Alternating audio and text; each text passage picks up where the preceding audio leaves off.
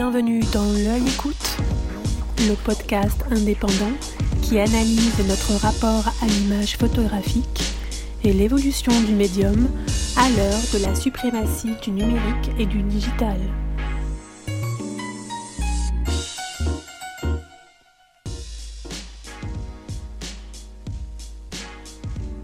Indissociable de la trajectoire du photographe Jean-Pierre Lafont, avec qui elle a participé notamment à la création de l'agence Sigma, Eliane Lafont a pourtant sa propre orbite dans l'univers de la photographie.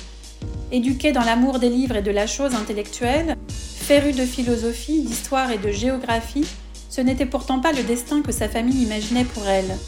Leur espoir de la voir devenir la prochaine Simone de Beauvoir s'éteindra en même temps que s'allumera son goût de transgresser les règles, d'affirmer son verbe haut et sa liberté, et de prendre plus tard le chemin des images quand elle s'installe à New York pour ne plus jamais en repartir. Femme d'action audacieuse et visionnaire, avide d'apprendre, Eliane Lafont, née Lucotte le 6 octobre 1942 en Bourgogne, a été depuis New York une figure incontournable du photojournalisme, consciente de l'importance de la photographie en tant qu'archive. C'est là que je suis née professionnellement, nous dit-elle à propos de cette ville à qui elle ressemble tant et où elle se sent toujours autant chez elle. Bienvenue dans ce premier épisode du podcast consacré à Eliane Lafont. Elle nous entraîne avec cette énergie qui la caractérise dans une histoire personnelle riche, pleine, faite de mille rencontres, plus passionnantes les unes que les autres. Bonjour Eliane Lafont. Bonjour. Bonjour. Je suis très heureux de vous rencontrer aujourd'hui pour ce nouvel épisode de l'œil écoute. Alors si vous le voulez bien, nous allons poursuivre notre plongée dans le New York des années 60-70 que nous avons initié avec votre époux Jean-Pierre Lafont, avant de nous intéresser aux activités que vous poursuivez toujours aujourd'hui dans le domaine de la photographie, du livre et de l'exposition. Alors Eliane, vous êtes née en Bourgogne. En 1942, vous quittez la France euh, à l'âge de 9-10 ans, puisque votre père part exercer la médecine à Casablanca. Vous suivez donc votre scolarité au Maroc puis vous mettez le cap sur Paris où vous intégrez l'école des cadres. C'est ici que vous faites votre vraie rencontre avec Jean-Pierre Lafont. Avant de nous raconter comment vous vous êtes rencontrés, pouvez-vous nous dire quels souvenirs vous gardez de votre enfance? Alors j'ai eu deux souvenirs d'enfance. J'ai mon souvenir de mes premières années en Bourgogne et ensuite de mon arrivée au, Maroc, puisque euh, j'ai vécu à peu près dix ans en Bourgogne et à peu près dix ans au Maroc de, ces deux parties de mon enfance, j'ai des souvenirs absolument merveilleux et pour des raisons assez similaires. D'abord, je viens d'une famille extrêmement sympathique et intéressante. J'ai la chance d'avoir et des grands-parents et des parents intelligents, euh, érudits, intellectuels, libres, qui accordaient énormément d'importance à la liberté. Donc, nous a donné euh, une forme d'éducation extrêmement euh, libérale, intelligente, euh, des gens profonds. Donc j'ai des souvenirs absolument merveilleux. De la Bourgogne, j'ai un souvenir assez amusant. Mes grands-parents, qui étaient fils d'agriculteurs, étaient également des instituteurs et ensuite directeurs d'école faisait partie de ces Français qui, euh, pendant la guerre, euh, étaient sortis de leur euh, milieu fermier pour devenir les intellectuels de l'époque. Et mes grands-parents étaient des instituteurs féroces. C'est-à-dire que à mon frère et à moi, ils nous ont éduqués. Je me souviens, j'écrivais à ma grand-mère, elle me retournait mes lettres corrigées avec les fautes on était obligé d'apprendre des récitations par cœur, ce qui, ce qui me plaisait énormément, et non seulement de les apprendre par cœur, mais de les réciter en mettant le ton. Les enfants étaient euh, à table tenus à discuter avec les adultes de la même façon que les adultes. On devait pouvoir. Alors ça c'est assez exceptionnel parce que généralement dans ces années-là, euh, les enfants n'avaient pas vraiment la parole. Dans ma famille, ils avaient non seulement la parole, mais ils devaient l'avoir. C'est-à-dire que si on n'avait rien à dire, on était vraiment considérés comme les idiots. Et d'ailleurs, mon père me faisait toujours, et mon grand-père aussi, nous faisait toujours tenir deux discours. C'est-à-dire qu'il fallait qu'on défende deux opinions. Notre une thèse et une antithèse. Une, thèse et une antithèse, exactement. Et ça, ça a été un, enrichissement intellectuel énorme, d'autant plus que euh, on lisait énormément dans ma famille. Mon père lisait un livre par jour, et nous les, nous les faisait lire, mon frère et moi. Donc très rapidement, dès l'âge de 12-13 ans, j'avais lu tous les auteurs selon les depuis euh, Racine, La Fontaine, Alphonse Daudet, mais aussi plus tard les philosophes. Mon père était docteur, puis, mais avant d'être docteur, il était extrêmement doué en philosophie. Il avait été l'élève du professeur Bachelard. Il était donc devenu philosophe, professeur de philosophie à 20 ans, super doué, mais la philosophie et le, être professeur ne l'intéressait pas, donc il avait fait ses études de médecine, mais il lisait tout, il en parlait avec nous ouvertement, et nous devions lire et répondre, faire des thèses, etc.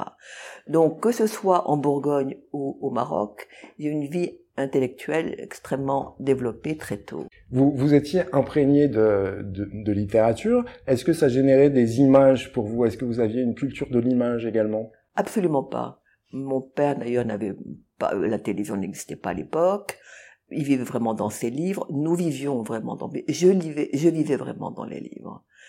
Je crois que c'est pour ça d'ailleurs que la photographie a tellement explosé dans ma tête immédiatement. C'est que quand j'ai, grâce à Jean-Pierre, à ses amis que j'ai connus euh, plus tard, j'ai eu une espèce de révélation, c'est que les choses pouvaient être dites aussi en photo et pas simplement avec des mots. Donc, euh, au grand désespoir de mon père, qui était persuadé que j'allais être la prochaine euh, euh, Simone de Beauvoir, puisque j'étais très bonne moi-même en philosophie, première de classe, même avec félicitations du jury pour, mon baccalauréat. Mon père était persuadé que j'allais être la prochaine euh, Simone de Beauvoir, il le désirait ardemment. Donc, après avoir connu Jean-Pierre et découvert la photographie, quand je lui ai dit ce que je faisais, il était absolument désespéré. Et il m'a même dit cette phrase extraordinaire il m'a dit mais pourquoi tu es tellement intelligente? Pourquoi tu fais ce que tu fais? Tu es tellement intelligente. Pourquoi gâches-tu ton talent? Voilà, exactement. Alors, qu'est-ce qui qu'est-ce qui s'est passé au Maroc qui a été euh, une autre révélation pour moi, c'est que j'ai quitté donc une campagne magnifique. Hein, la Bourgogne était superbe région de France, euh, la favorite encore aujourd'hui, mais il pleut beaucoup, il fait extrêmement froid. Tout d'un coup, on prend le bateau avec mes grands-parents pour retrouver mes parents qui étaient déjà installés depuis un an au Maroc. Et là, j'ai découvert ce pays de soleil, de plage, les palmiers, enfin toutes ces choses qui sont ridicules à raconter parce que c'est des clichés, mais qui ont fait une profonde impression. Et des odeurs aussi sûrement au Maroc. C'est surtout la lumière qui m'a qui m'a complètement éclaté et l'exotisme. C'était quand nous sommes arrivés en bateau, je me souviens, c'était encore la période où les gens pouvaient venir en bas du quai des bateaux. C'est-à-dire que avant de débarquer du bateau, je regardais sur, par la passerelle et je voyais en bas des, des marchands de tapis, des marchands d'eau, des dromadaires, des couleurs émerveillées. J'ai toujours dit que si j'étais euh, metteur en scène, je ferai une séquence de films sur les souvenirs absolument extraordinaires que j'ai vus de cette passerelle du bateau en arrivant. Et alors pour la petite anecdote, euh, je voudrais raconter quand nous sommes partis euh, donc retrouver mes parents, j'avais donc 9 ans ou 10 ans et mon frère 10 ans ou 11 ans, et mes grands-parents, comme mes parents d'ailleurs, étaient des gens qui n'avaient pas d'argent. Mon père était un jeune communiste, mon grand-père était socialiste. On n'avait pas d'argent dans la famille et il n'en voulait pas non plus d'ailleurs. Et on a, il avait donc pris des tickets troisième classe, il y avait une troisième classe, on a vraiment vécu au fond de, du bateau. Mais mon frère et moi avions décidé que il n'en était pas question, on resterait pas dans, dans, la cale. Et donc, on a décidé de vivre sur le pont, et nous sommes allés en première classe, sur le pont des premières classes. Et là, l'éducation de mes grands-parents ont vraiment servi à quelque chose, parce que, pour rester en première classe, mon frère s'est donc mis dans le salon des premières classes, il jouait très très bien aux échecs, et il a dit, euh, je joue aux échecs et je peux prendre tout le monde aux échecs. Quant à moi, qui connaissais toutes les récitations et les chansons comment s'appelait ce chanteur? Georges Brassens. J'avais tout le répertoire de Georges Brassens. Ah, pourtant, Georges Brassens, c'était un peu grivois pour la première classe. Ben oui, mais, parapluie, ou, euh, non, pas vraiment. Et, je récitais donc euh, La Fontaine, je chantais. On est devenu la mascotte du bateau, et on a fait cette traversée en première classe, grâce à l'éducation de mes grands-parents, avec euh, euh, les repas en première classe, on dormait sur les chaises longues des premières classes. Voyage absolument merveilleux, inoubliable. Donc vos parents sont restés en eux en troisième classe euh, Mes grands-parents, oui, parce que mes parents étaient déjà ah, arrivés un an auparavant. Pendant un an, on avait été dans l'école où mes grands-parents étaient mon grand-père était directeur de l'école de garçons et ma grand-mère était devenue directrice de l'école de filles. Mais pour des questions de place, et c'est là où je dis quand même que ces années 50 étaient aussi extraordinaires que les années 60, c'est que comme il n'y avait plus de place dans l'école de filles, j'ai fait cette année-là dans l'école de garçons avec mon grand-père qui était mon instituteur et à qui il nous avait demandé de l'appeler monsieur. Donc mon frère et moi, j'étais la seule fille de l'école et nous appelions mon grand-père monsieur alors qu'il était euh, grand-papa quoi. Donc vous aviez déjà transgressé les règles, ne serait-ce qu'avec l'histoire du paquebot et l'école aussi, alors que ça se faisait pas habituellement. Oui, et d'ailleurs mon père adorait qu'on transgresse les, les règles. C'était quelqu'un d'extrêmement, on dirait maintenant, euh, excentrique, qui a contribué d'ailleurs à une enfance absolument merveilleuse, un peu délirante, je dirais toujours que mes parents n'étaient pas vraiment des parents, mes vrais parents étaient mes grands-parents, mais mon père a été le personnage euh, le plus extraordinaire que j'ai rencontré dans ma vie. Et encore aujourd'hui, je pense à lui constamment et je le remercie de cette liberté qu'il m'a offerte des, le plus beau cadeau qu'il ait pu m'offrir, la liberté. Alors, en une phrase, comment avez-vous rencontré Jean-Pierre Lafont? Alors, j'avais 18 ans, je passais mon baccalauréat et euh, ma meilleure amie passait également son baccalauréat. Et elle avait échoué et elle devait passer le rattrapage à Rabat. Euh, elle avait un, elle avait un boyfriend qui s'appelait Jean-Pierre Lafont et elle me dit Viens. Elle était déjà pris, Jean-Pierre. Jean-Pierre était déjà pris. Voilà pourquoi j'ai absolument pas du tout manifesté euh, mon intérêt pour lui, alors que moi j'ai eu, je peux dire pratiquement un coup de foudre dès que je l'ai vu. Et elle me dit, viens avec moi à Rabat, comme ça tu me feras réviser dans la voiture. Donc Jean-Pierre avait, je crois, me semble me rappeler, une voiture de sport, je me souviens plus laquelle, parce qu'il a toujours eu des voitures de sport formidables. Peut-être une Alfa Romeo, je me souviens plus. L'Alfa Romeo, je, je m'en souviens à Paris. Mais au Maroc, je me souviens plus. Peut-être l'Alfa Romeo, et nous sommes décapotés, et moi je hurlais, et on faisait répéter, euh, euh, je faisais répéter à mon ami, donc son bac, euh, voilà comment j'ai connu Jean-Pierre. Mais en fait, Jean-Pierre m'avait été présenté par son frère. Jean-Pierre a un plus jeune frère qui a mon âge, qui avait mon âge, et nous allions, euh, nous étions amis. Et donc le petit frère m'avait présenté son grand frère, et le grand frère m'avait plu énormément. Il, arrivait d'Algérie, il avait une gueule avec une, gueule de baroudeur, avec une, jaquette pleine de poches. J'adorais ce côté euh, euh homme, homme aventurier, et m'avait plu tout de suite. Mais j'avais pas bronché, puisqu'il était le petit ami de mon ami. Plusieurs années se passent, après mon bac, je vais à Paris continuer mes études, euh, et euh, en traversant l'avenue Marceau, près du parc Monceau, c'était un jour de pluie, j'étais étourdie, je le suis toujours d'ailleurs, je suis extrêmement étourdie. Je traverse au rouge. Une voiture me renverse. La voiture s'arrête. Là, je me souviens que c'était une Alfa Romeo. Euh, le jeune homme sort de la voiture, vient en courant, me relève, j'étais tombé par terre, et je regarde et j'ai immédiatement reconnu Jean-Pierre. Mais comme lui n'a pas dit, n'avait pas l'air de me, de, me, reconnaître, j'ai absolument rien dit. Il me relève, comment allez-vous? Je vous ai pas euh, rien cassé. Et il me dit, voulez-vous que nous partions, euh, voulez-vous, puis-je vous offrir quelque chose pour vous remonter? Je lui dis oui, voulant continuer le, moment avec lui, je dis absolument. Il m'amène donc en haut des Champs-Élysées à la maison danoise, je crois qu'il était une pâtisserie à l'époque. Et euh, passer le cuisinier avec une grande table roulante avec plein de gâteaux sur la table roulante et il me dit quel gâteau voulez-vous? Et je dis je prends un de chaque. J'étais étudiante, fauchée et... Et affamée J'étais affamée et surtout j'aimais beaucoup le sucre. Hein. Donc il regarde Jean-Pierre un peu interloqué. Jean-Pierre dit bon, ok. Donc on passe devant moi, euh, je sais pas, du gâteau peut-être. Et tranquillement, je regarde, je mange mes gâteaux en regardant Jean-Pierre en me disant à quel moment est-ce qu'il va me reconnaître? Et comme il ne dit rien, je ne, je ne dis rien non plus. Donc il me ramène à la maison. J'habitais euh, rue de Ségur et il m'envoie le lendemain matin, ça m'a beaucoup plu, un énorme pot de confiture d'abricot avec un petit mot disant au cas où vous n'auriez pas eu assez de sucre.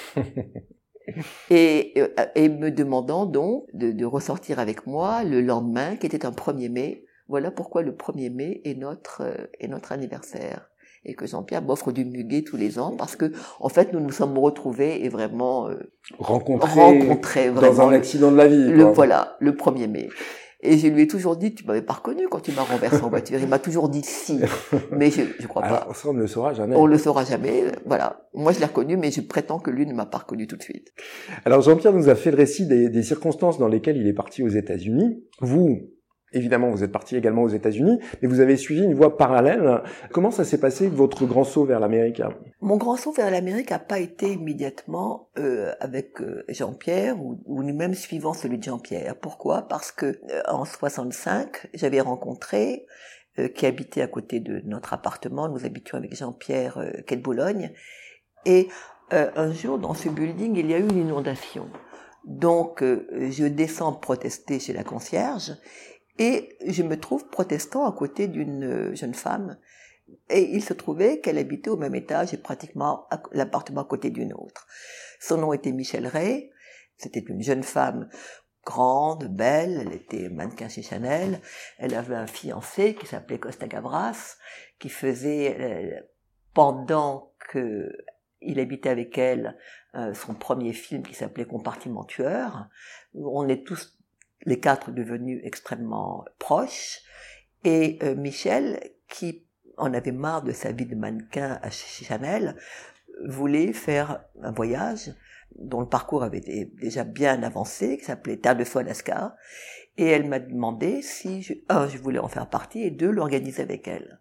Et c'est comme ça que pendant à peu près un an, nous avons organisé, Michel et moi, ce voyage, Terre de Alaska, dont au jour d'aujourd'hui, pendant qu'on vous parle, par, un espace d'incroyable raccourci du temps, euh, nous sommes en train de faire et un roman graphique mm-hmm. sur notre voyage, et avec Michel, parallèlement, une, une série pour la, nous espérons, une plateforme, enfin nous espérons, c'est pratiquement fait d'ailleurs, pour une plateforme euh, du genre Netflix. J'ai dit bien du genre, parce que rien n'a été signé. Rien n'a été signé. Nous sommes en train de les faire. J'ai découvert, moi, cette histoire euh, à travers un podcast euh, que je recommande aux auditeurs, qu'on peut retrouver sur France Culture, qui s'intitule Les 4 L, donc où on retrouve vos comparses Michel Ray, Betty Gérard et Martine Libersart, je crois. Ce podcast est fait par la fille de Costa et de Michel, Julie Gavras, qui a fait... Alors c'est absolument extraordinaire parce que toutes les quatre, nous n'avions jamais vraiment parlé de ce voyage à nos enfants, nos petits-enfants. On avait fait, le voyage était extraordinaire, euh, on était devenu à l'époque, surtout en France, assez fameuse. L'époque, c'était assez révolutionnaire pour l'époque, parce qu'il faut se rappeler qu'on est dans les années 60, 65, 66 dans les années 60, les femmes sont pas si libérées que ça. Hein. C'est encore des patriarcats. L'homme est extrêmement euh, puissant. Donc notre voyage, on était en quelque sorte des avant-gardistes, des jeunes femmes libérées, je pourrais dire. Et des pros de la mécanique. Et des pros de la mécanique, pourquoi? Parce que euh, Renault avait absolument insisté, et ils avaient raison, et nous voulions aussi faire des cours mécaniques. Donc nous avons donc appris dans les, dans les usines Renault, et c'était pratique parce que nous habitions avec Michel à Bouillon-Billancourt, c'est-à-dire à côté de Renault, nous avons fait un stage mécanique où on a appris à monter et démonter la 4L. Mais au-delà de l'exploit euh, euh, sportif, il y avait également des dangers parce qu'on a traversé des régions qui n'avaient jamais été traversé en tous les cas par des femmes, deux, quatre femmes dans deux voitures, traversant le Mato Grosso. Le voyage Terre de Feu Alaska, nous avons toujours évité la panaméricaine. On voulait vraiment vivre notre aventure à 100%. Et notre voyage était dangereux. Nous étions armés d'ailleurs. On avait pris également des cours pour apprendre à tirer, etc., des revolvers. Renault ne croyait qu'à moitié au succès de notre aventure. Beaucoup de pays que nous avions traversés euh, nous disait ne passez pas par le Mato Grosso, ne passez pas par la Bolivie, ne passez pas par le Pérou, ne passez pas par la Colombie. C'était vraiment il y avait un élément de danger important. Mmh. Il y en avait une d'entre vous qui, euh, qui avait un appareil photo quand même. Bien sûr. Moi, d'ailleurs, en l'occurrence, euh, mauvaise photographe, mais photographe quand même. Michel avait fait un film, a fait des films. Euh, j'ai fait des photos. Au début, c'est moi qui tenais l'appareil, mais très rapidement, on s'est échangé l'appareil entre nous. Donc, nous avons beaucoup de photos qui, en tous les cas, sont des souvenirs extraordinaires. Et donnent un peu l'atmosphère aussi. Et donnent complètement l'atmosphère et permet d'ailleurs, entre les lettres que nous écrivions à nos familles, surtout moi d'ailleurs, car j'avais été préposée pour écrire le journal du bord. Et mhm. très rapidement, je me suis rendu compte que j'aurais jamais le temps d'écrire le journal du bord, plus les lettres à Jean-Pierre qui m'avait fait promis de l'écrire et à maman. Donc très rapidement, j'ai transformé mon journal de bord en lettres que j'écrivais à Jean-Pierre et à maman, qui sont les lettres qui sont la base d'ailleurs au jour d'aujourd'hui, qui nous serviront pour le roman graphique, la bande dessinée et en même temps pour le film.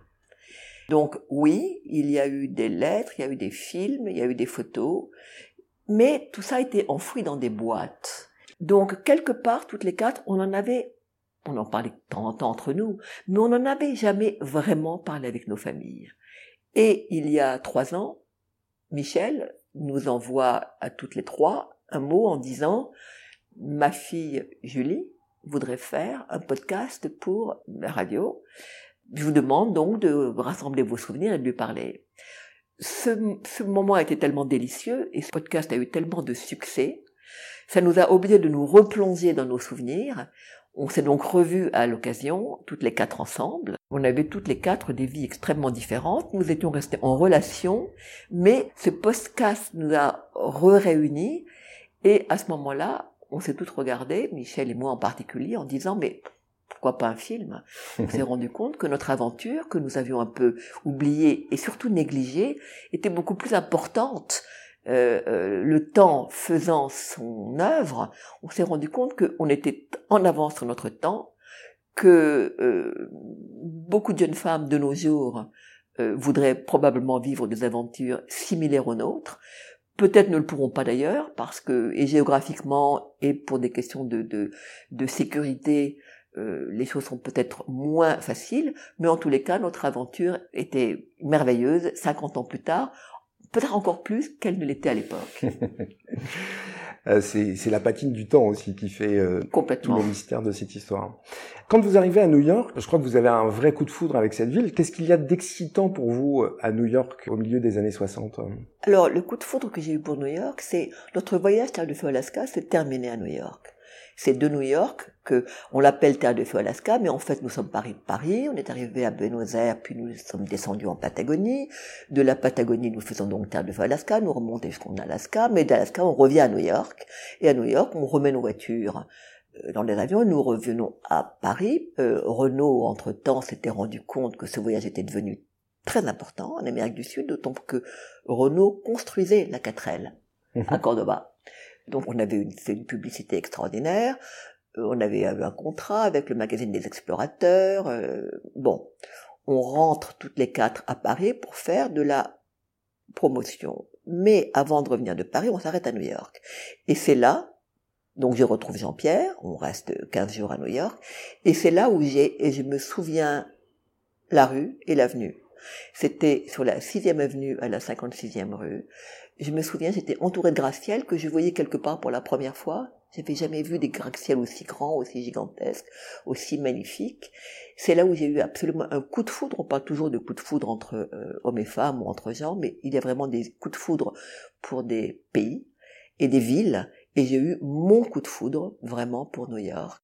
J'ai senti, pour la première fois de ma vie, en fait, je me sentais vraiment ni bourguignonne, ni française du Maroc, ni parisienne je m'étais jamais vraiment sentie chez moi nulle part. J'aime la Bourgogne, j'aime le pays, euh, le Maroc, surtout la ville de Casablanca, mais j'étais pas et, Paris où j'étais étudiante, fauchée, c'était pas non plus mon truc. Mon coup de foudre, ma ville, je l'ai senti, c'était ma ville, c'était là où j'allais revenir. Tant mieux Jean-Pierre y était, mais j'ai toujours dit à Jean-Pierre, qui le prend quelquefois pas très bien, que peut-être même sans lui, je serais de toute façon revenu à New York. Et d'ailleurs, Jean-Pierre, qui a toujours préféré Los Angeles, m'a souvent demandé euh, viens, on va habiter à Los Angeles. Lui, ça lui rappelait l'Afrique du Nord, le soleil, les grandes étendues, voitures décapotables je lui avais répondu très clairement, non, moi ma ville c'est New York, tu peux aller à Los Angeles si tu veux, tu viendras en week-end me visiter, mais ma ville c'est New York. Mais pourtant, quand euh, Jean-Pierre nous décrivait un peu l'atmosphère qu'il avait à New York au milieu de ces années 60, il nous disait que ça sentait mauvais, que c'était une ville dangereuse, pas nécessairement une ville euh, très glamour. Qu'est-ce qui vous a plu réellement? C'était tout. Jean-Pierre a raison, c'était une ville dangereuse et sale. Il n'y a aucun doute là-dessus. Mais c'était pas que ça.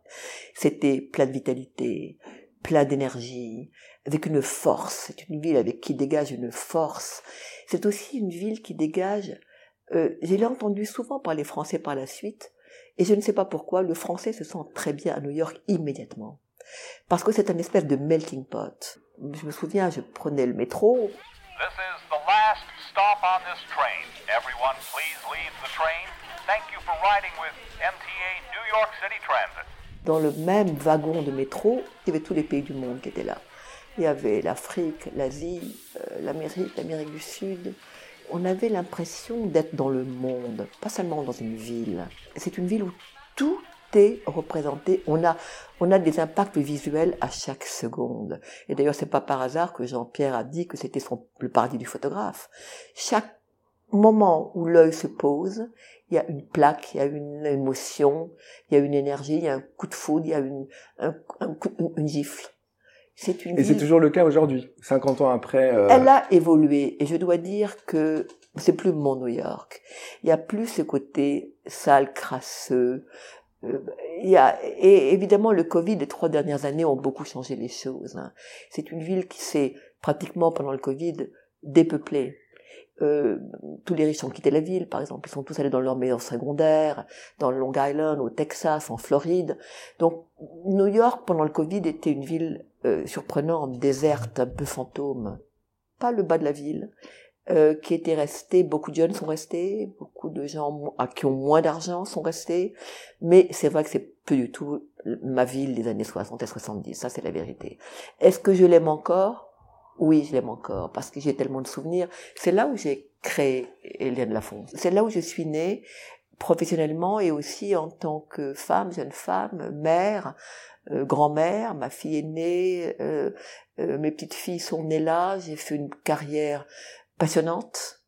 Je, jamais tout ça, j'aurais pu le faire en France de la même façon. Je suis arrivée à une période où tout était à faire. C'était une ville aussi cette liberté dans laquelle j'avais grandi, que mes parents m'avaient donnée. Je l'ai ressenti dans New York. Je l'avais jamais senti au Maroc et à Paris. Euh, New York était la ville de la liberté. Donc je me suis retrouvée chez moi en fait. C'est amusant que vous parliez de vos parents puisque ils avaient peut-être euh, dix ans d'avance sur l'éducation qui pouvait être donnée aux enfants. On disait aussi que New York, c'était une ville qui avait dix ans d'avance sur les villes de la vieille Europe. Donc vous étiez aussi peut-être en adéquation avec. J'étais en adéquation et en même temps mes grands, mes parents et mes grands-parents étaient extrêmement tristes parce que moi, euh, élevé dans cette euh, politique de gauche, si vous voulez, j'allais dans, dans l'empire du mal. On peut dire la vérité. D'ailleurs, je crois même que c'est une phrase que m'a dit mon grand-père. Comment tu vas vivre dans l'empire du mal? Euh, C'était pas sans me plaire, ça aussi, parce que c'était euh, de nouveau rompre avec ma tradition familiale. Je n'allais pas forcément faire ce qu'ils allaient faire définitivement j'étais pas professeur de philosophie. Définitivement j'allais pas devenir Simone de Beauvoir. Et définitivement j'allais pas non plus être que comme eux à gauche des, idées de politique de gauche. Définitivement tout ça. Vous alliez peut-être introduire quelque chose aussi aux États-Unis. Complètement. Complètement.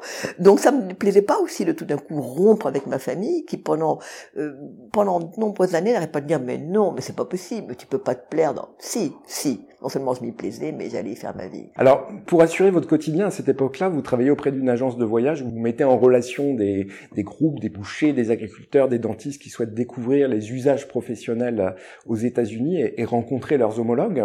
Vous travaillez aussi à la Malmaison, une boutique d'antiquité sur la 10e rue près de Broadway. Est-ce que vous pouvez nous dire quelques mots de Roger Prigent, qui était le propriétaire de la boutique? Quand euh, euh, je suis arrivée aux États-Unis, mon premier travail, je dois dire que je parlais très mal l'anglais, puisque ayant fait mes études au Maroc, la seconde langue était l'espagnol. Donc mon, mon, anglais est extrêmement primaire. Donc j'arrive aux États-Unis et je ne parle pas euh, la langue. Donc mon premier travail a été, j'étais vendeuse de vêtements sur Madison Avenue. Ensuite, j'ai fait la connaissance d'une jeune femme qui avait une boutique d'antiquité au bas de la ville je n'ai donc jamais travaillé avec Roger à, la Malmaison.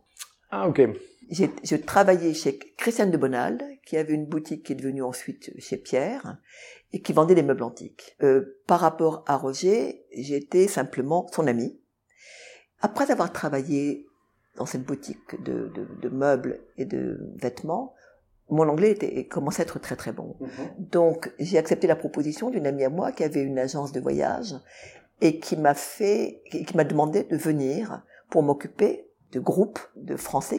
Donc possédant la langue, c'est grâce à ce travail dans cette agence de voyage que j'ai connu l'Amérique que je ne connaissais pas. Je Oui, vous la connaissiez à la- travers la littérature. à, à travers la littérature et aussi pour avoir fait l'Alaska euh, Oui, quand même. New York. Mais là, par contre, comme c'était la fin du voyage et qu'on était un petit peu pressé, Renault voulant qu'on ra- revienne rapidement pour profiter de toute cette publicité, euh, on avait vraiment traversé extrêmement rapidement. C'était un road trip, c'était pas une, une Voilà, c'était vraiment un road trip. C'est exactement ça. D'ailleurs, tout notre voyage était un road trip. Et quand j'ai vu le film euh, Selma et Louise, j'ai beaucoup pensé à notre voyage, toutes les quatre. Bien que notre fin, nous, a été très heureuse, puisque, Oui. contrairement au film, on est rentrés toutes les quatre en bonne santé. Et en vie, et bon. Donc, Roger Prigent, qui était un photographe, euh, je pourrais dire maintenant euh, aussi fameux que Avedon, on pourrait dire. Il était Avedon, il était Annie Leibovitz. Il était aussi fameux qu'Annie Leibovitz. D'ailleurs, comme Annie, il faisait les, toutes les célébrités, toutes les personnalités, du président au, euh, des États-Unis à la femme du président des États-Unis, tous les CEO, tous les hommes d'affaires importants, tout le monde du show business, tout le monde du théâtre, du cinéma. C'était vraiment le grand photographe, vraiment. Roger avait dans ses archives tous les New York. Savez-vous quelle a été la durée de sa production euh, aux États-Unis? À peu près. Écoutez, quand moi je suis arrivée en 66, 67, il commençait cette nouvelle vie D'antiquaire d'antiquaire et il terminait sa vie de photographe.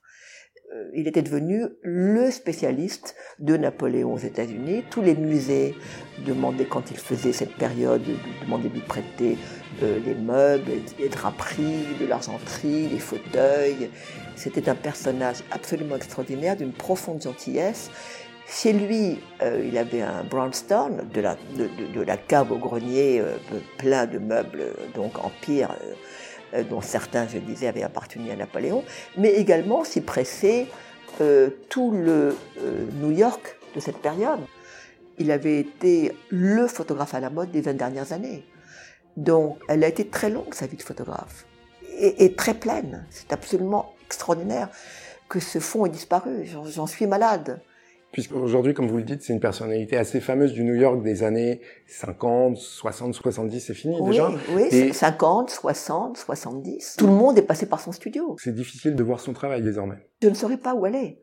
Euh, je me souviens quand j'ai commencé l'agence Gamma dans les années 60, euh, je rêvais de mettre la main sur ses archives, puisqu'il avait tout, il avait tout le monde. Donc je lui ai dit, donne-moi tes archives. Et il m'a dit, mais qui est-ce que ça va intéresser? Je repense souvent à cette phrase. Il n'avait pas compris l'importance ni de son travail photographique, ni l'importance de la photographie en tant qu'archive. Et ça l'intéressait pas. C'était peut-être une question de génération aussi, puisque la photo n'avait pas la même importance. C'est une question de génération, c'est une question d'humilité. Je n'ai jamais rencontré quelqu'un d'aussi talentueux et aussi humble. Il ne savait pas que ce qu'il faisait était remarquable. C'est très émouvant pour moi de, penser à Roger. Son fond photographique maintenant serait aussi fameux que le fond Annie sera, que le fond de Avedon est, que le fond de, de, de ces grands photographes. Et peut-être même plus encore parce que il avait non seulement tous les Américains, mais il avait tous les étrangers qui venaient le visiter. Il était extrêmement fameux, Roger. Roger, That's one small step for man, one giant leap for mankind.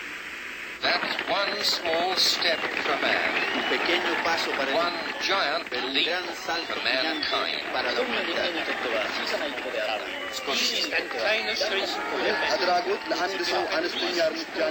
Et c'est un bond en avant gigantesque de l'humanité. Alors on va avancer un petit peu dans le temps. Le 20 juillet 1969, c'est un petit pas pour l'homme et un grand pas pour l'humanité, puisque Neil Armstrong va faire ses premiers pas sur la Lune. Et pour vous, ce jour historique, ce sera le 21 juillet, car vous rencontrez Hubert Enroth, euh, le patron de l'agence euh, Gamma. Comment est-ce que cette rencontre s'est déroulée?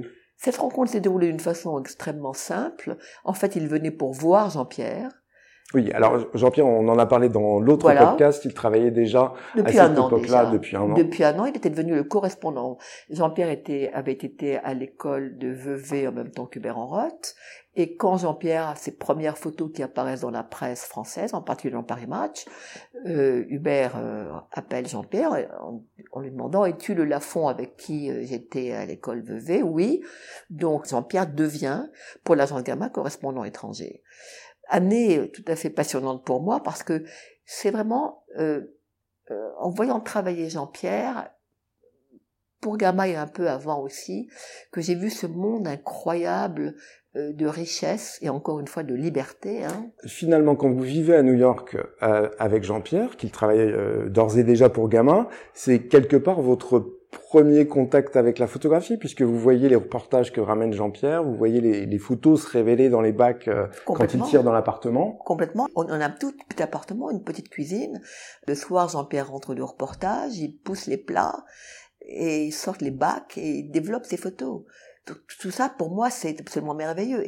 Et je pense même, vous m'avez posé la question, est-ce qu'avoir vécu dans ces livres pendant si longtemps vous a aidé à faire à comprendre et aimer la photo? Oui, amour immédiat. Parce que tout d'un coup, du fond de ces bacs sort une photo, une espèce de métaphore. Une synthèse aussi? Une synthèse, complètement. Donc j'étais absolument émerveillée. J'étais aussi émerveillée, j'écoutais Jean-Pierre parler avec ses amis photographes, reporters comme lui, il racontait l'histoire, j'étais très féru d'histoire et de géographie. Donc je, je trouve ce monde absolument merveilleux, je les écoute d'une façon passionnée. En fait, quand Jean-Pierre et Hubert se rencontrent, les deux fois je suis là dans la pièce, mais pratiquement muette. Je les écoute. Et quand Hubert vient voir Jean-Pierre au bout d'un an en disant mais qui est-ce qui va vendre nos photos aux États-Unis? Les photos de Gamma sont déjà vendues aux États-Unis par une autre agence, mais la personne qui s'en occupait euh, décide de, cesser. Donc Hubert est là pour trouver qui va être remplaçant, qui va vendre les photos de Gamma aux États-Unis. Et je suis là par hasard, hein, je les écoute. En aucun cas, ni je me suis mise en avant, ni même j'ai pensé une seconde que ce rôle pouvait m'être offert. C'est Hubert qui me regarde. Hubert se tourne vers moi et dit pourquoi pas vous? Et je dis mais je connais rien. Et il m'a dit cette phrase extraordinaire qui a été un moteur toute ma vie. Il m'a dit vous apprendrez. Et cette phrase était, ce mot était très important pour moi parce que c'est vrai, j'adore apprendre. Et comme j'aime ce métier, je dis oui, pourquoi pas? Donc voilà comment en fait, absolument par hasard, puisque je suis dans la pièce, on m'offre donc de m'occuper de Gamma. Comment votre euh, Gamma New York euh, commence? Voilà. Alors donc, euh, sans aucune expérience, mais avec une véritable soif d'apprendre, vous ouvrez le bureau de Gamma à New York. Euh, comment se passent vos premiers pas à vous dans le monde de la presse magazine? Alors, j'ouvre le Gamma de New York pas tout de suite pour l'instant. C'est, je reçois par le courrier des enveloppes que Hubert m'envoie. Tout le Paris est là, est en quelque sorte l'endroit où il y a le laboratoire, où tous les photographes du monde entier envoient leurs films, y compris Jean-Pierre. Jean-Pierre envoie ses films être développés à Paris. Et donc, euh, depuis Paris, sont redispatchés à travers euh, euh, certains pays en Europe et donc aux États-Unis, à New York, on le, des tirages avec euh, au dos des tirages des légendes, le nom du photographe et le tampon donc de l'agence Gamma. Et mon premier travail donc en fait est d'être vendeuse, n'est-ce pas? Je, je reçois ces paquets par la poste, je prends les photos et je vais pour les vendre. Alors, quelle a été ma première réaction dès le lendemain où Hubert donc me propose de représenter, ne sachant rien, ne comprenant Vraiment, vraiment, je, ne savais pas.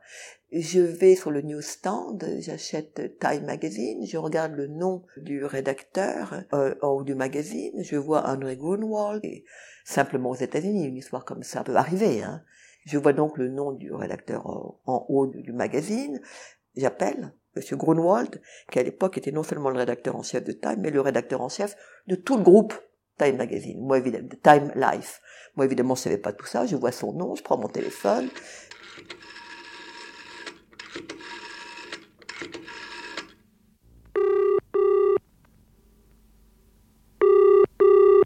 Je demande à parler à Monsieur Grunwald, je tombe sur sa secrétaire, j'explique qui je suis, et elle me dit, ce n'est pas Monsieur Grunwald que vous voulez rencontrer, c'est le directeur de la photographie, Monsieur John Jorniak, ne coupez pas, je vous le passe. Très important cette phrase, ne coupez pas, pourquoi? En appelant Donc, de, de la ligne Grunwald, donc son assistante appelle l'assistante de John Diorniac. Comme le coup de fil vient de Grunwald, John Diorniac me prend immédiatement au téléphone et on me demande quand voulez-vous rencontrer John Diorniac, directeur de la photographie? Et je réponds cet après-midi, d'accord, à 3 heures. Donc dans la même journée, j'appelle et je suis reçu à 3 heures par euh, John Diorniac, directeur de la photographie de Time Magazine, un personnage absolument magnifique, euh, d'origine russe.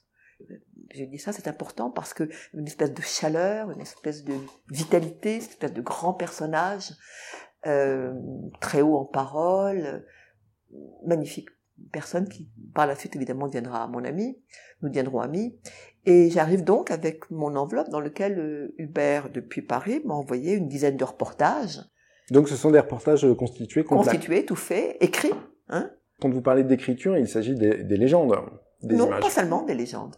L'agence Gamma à Paris avait quelqu'un qui, enveloppant les photos, au dos des photos il y avait les légendes, mais tenant ces paquets de photos ensemble, il y avait trois quatre pages Qui contextualisait. qui contextualisaient, euh, toujours écrites par l'agence, mais basées sur les informations que le photographe leur donnait. Donc ça veut dire qu'à l'agence, il y avait un rédacteur. Il y avait un rédacteur, absolument.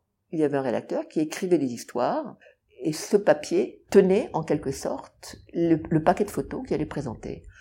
Et c'était extrêmement pratique parce que on prenait donc le papier comme ça, on ouvrait le papier et à l'intérieur il y avait une dizaine ou une quinzaine de photos, chacune légendée. Donc si vous voulez, on présentait des histoires, on présentait pas des photos, on présentait des histoires. C'est un point extrêmement important que je veux faire ici. Pourquoi? À l'époque, évidemment que les agences existaient. Il y avait d'abord les agences filières, il y avait AP, UPI, Reuters, elles existaient déjà. Mais elles envoyaient des photos individuelles d'événements. Évidemment, existait Magnum et l'agence Blackstar. On n'est pas la première agence installée aux États-Unis. Il y avait des agences. Mais Magnum, et Blackstar, à l'époque, travaillaient surtout en commande. Qu'est-ce qui a fait le succès immédiat de l'agence Gamma? C'est que non seulement nous racontions des histoires, contrairement aux agences filières, mais nous apportions des histoires qui étaient dans l'actualité.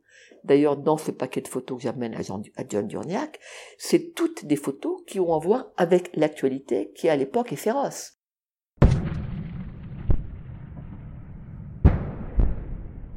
La guerre du Vietnam, l'Afrique, le Laos, le Cambodge, c'est toutes les histoires sont dans l'actualité. Donc non seulement on se présente comme photographe qui raconte des histoires, mais qui raconte des histoires dans l'actualité. Des histoires que Time Magazine va envoyer leurs leur photographes. Ainsi se termine le premier épisode de L'œil écoute consacré à Eliane Lafont. À très vite pour la suite et l'épisode numéro 2.